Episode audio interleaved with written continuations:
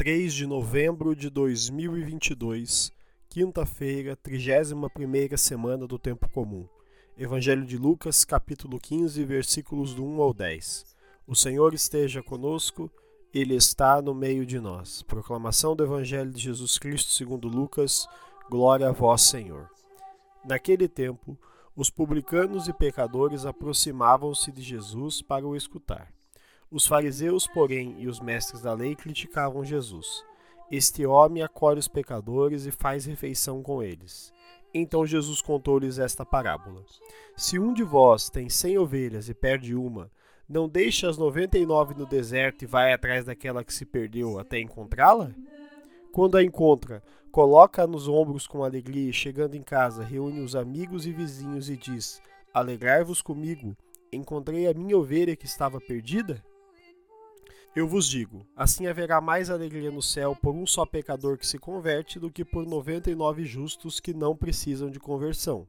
E se uma mulher tem dez moedas de prata e perde uma, não acende uma lâmpada, varre a casa e a procura cuidadosamente até encontrá-la? Quando a encontra, reúne as amigas e vizinhas e diz: Alegrai-vos comigo, encontrei a moeda que tinha perdido? Por isso eu vos digo: haverá alegria entre os anjos de Deus por um só pecador que se converte.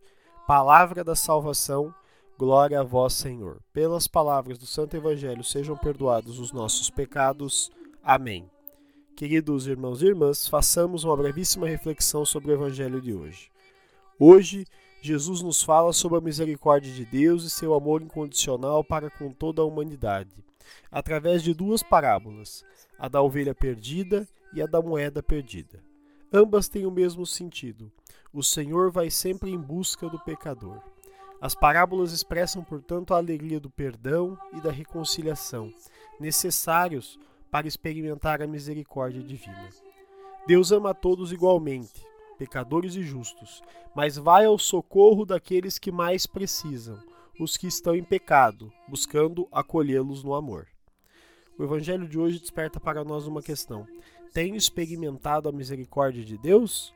com essa questão no nosso coração e no nosso intelecto, façamos nossa oração. Senhor, renovai a minha vida, afastando-me do pecado. Amém. Fica o convite. Vivamos a misericórdia em nossas vidas. Louvado seja nosso Senhor Jesus Cristo, para sempre seja louvado. Ad